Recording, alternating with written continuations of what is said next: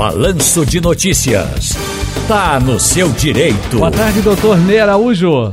Boa tarde, Ciro Bezerra. Boa tarde para todos os ouvintes da nossa Rádio Jornal. Vamos trabalhar? Vamos. Dei entrada em setembro do ano passado na minha aposentadoria. Será que eu vou recebê-la com novo salário mínimo, doutor Ney? Bem, a aposentadoria deve ser concedida se você preencheu todos os requisitos com a data de setembro. E você então receberá os atrasados com o valor de 1.100, né, ou valor que for superior a este, e a partir de 1 de janeiro agora, deste ano, então já com reajuste. É bom lembrar que esses atrasados vêm com juros de correção.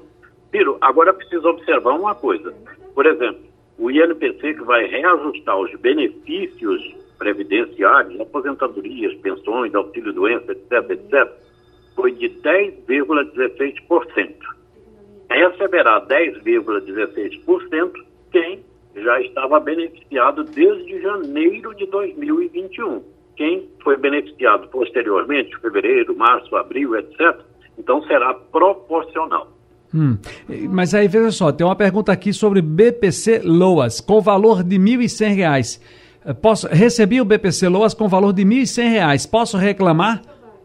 É, o pessoal faz confusão, Ciro, sempre que há esse reajustamento porque até agora só foi pago os benefícios do mês de dezembro. E os benefícios do mês de dezembro, incluído LOAS, é com o salário mínimo do ano passado, de R$ 1.100.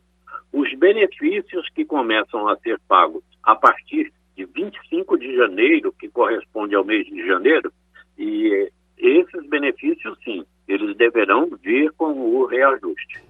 Menezes de Rio Doce. Olá, Menezes, boa tarde. Boa tarde, Ciro. Boa tarde, doutor Ney. Tudo bem? Tudo bem, amigo. Como vai você? Tudo a santa paz, graças a, a sua pergunta para o doutor Ney Araújo. Doutor Ney Araújo, por gentileza, o pessoal que recebe acima do piso do salário mínimo, qual será o reajuste? O senhor já sabe, por favor.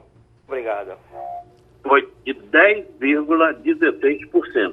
Por exemplo, uma pessoa que recebe R$ 1.500, ela passará a receber R$ 1.652 quem recebe R$ mil reais passará a receber R$ 2.203.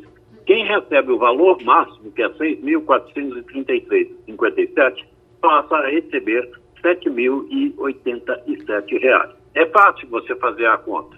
É só você pegar o valor do seu benefício e aplicar sobre ele 10,16%. Deixa eu passar aqui para a linha 2, quem está com a gente é Edjane da Boa Vista. Oi, Edjane, baixa um pouquinho o som do seu rádio, Edjane, baixa um pouquinho. Oi, não. Muito alto, muito alto, muito alto, muito alto, muito alto. Pronto. Edjane, só a pergunta para o doutor Ney. Eu desejo fazer uma pergunta aqui. Me mandaram no INSS o meu documento e meu endereço. E não me chamaram, né? Pegaram meus dados, pronto, mandou eu aguardar. Aí eu desejo saber, como eu tenho 61 anos, que eu completei o ano passado, se eu tenho o direito de receber ou o BPC, ou que eu não terminei de pagar, que eu fui de novo em um órgão, falando que eu comecei a pagar e parei porque estou sem condições financeiras. Aí eu, eu queria uma resposta. É, Jane, eu tenho a impressão que nós já conversamos com você antes, Foi, não? mas só que eu esqueci de fazer essa pergunta. Bom, então vamos lá. Qual é a sua problema de saúde? Certo. Qual é a sua dúvida com relação? Qual é a sua principal dúvida? Me diga. Qual é a sua dúvida? A principal dúvida é que se eu tenho que pagar todo o carnê ou se vai fazer avaliação do meu problema de saúde, que eu tenho problema circulatório, estou sem conseguir trabalhar porque minha minha perna incha, entendeu? Você está com 61 anos, quer se aposentar, é isso?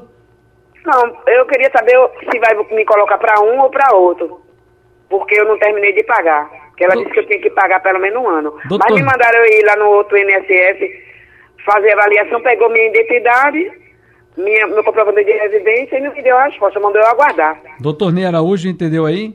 Entendi, Ciro. Se ela completou 61 anos o ano passado, ela atendeu o requisito idade. Se um, até o ano passado, quando ela completou 61 anos, ela tinha também 15 anos de contribuição, ela poderá se aposentar por tempo de contribuição. Se é, ela não preencheu esses, o requisito dos 15 anos de contribuição, mas ela estava na condição de segurado, ou contribuindo ou ainda dentro do período de graça, ela poderá solicitar o auxílio doença ou a aposentadoria por invalidez. Depende da avaliação da perícia que vai fazer. Se ela está incapacitada parcialmente ou totalmente. Uhum. Se estiver e na condição de segurada, parcialmente auxílio doença. É, é permanentemente aposentadoria por invalidez. Deixa eu ver aqui o, o, o, Carlos, lá no bairro de Pau Amarelo, em Paulista. Oi, Carlos, boa tarde. Olá, boa tarde. É, bem, eu, a minha dúvida é sobre PIS, tá? PIS. Uh, eu trabalhei o ano de 2019. No ano, no ano passado, 2021, era referente ao, a quem trabalhou em 2019, certo? E eu uh, acabei pensando que era para quem tinha trabalhado em 2020. Eu não tinha trabalhado em 2020, por isso não fui sacar o PIS. É, a dúvida é a seguinte: eu posso sacá-lo esse ano? Eu li, no, não recordo agora, o, o, site em que vi na internet, que antes, passado o prazo, a gente não conseguia sacar mais o PIS. Porém, depois eu li uma matéria informando que a gente tem cinco anos para poder sacar esse PIS. Aí eu quero saber se, se essa informação procede. Bem, Ciro, ele está falando sobre o abono salarial do PIS. Realmente, quem é, trabalhou de carteira assinada, preencheu aqueles demais requisitos é, em 2019, deveria receber no calendário 2020-2021.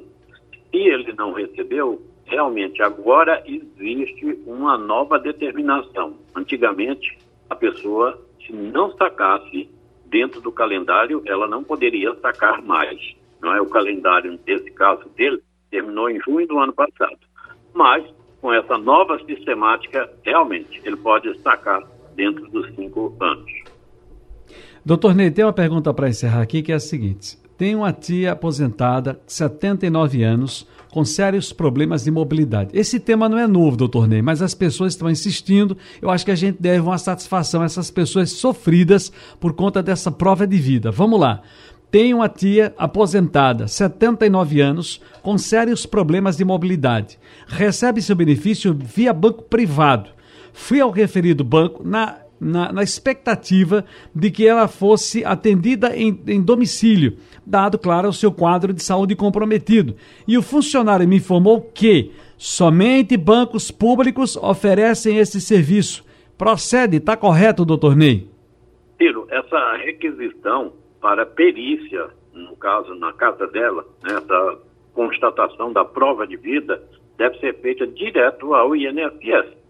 E nessa situação dela, se ela está com esses problemas todos de saúde, tendo um laudo médico atualizado, pode-se fazer sim a solicitação para que ela tenha a, efetuada a prova de vida em sua residência. Muito bem, doutor Ney Araújo, está no seu direito. Um grande abraço e até a próxima. Até a próxima.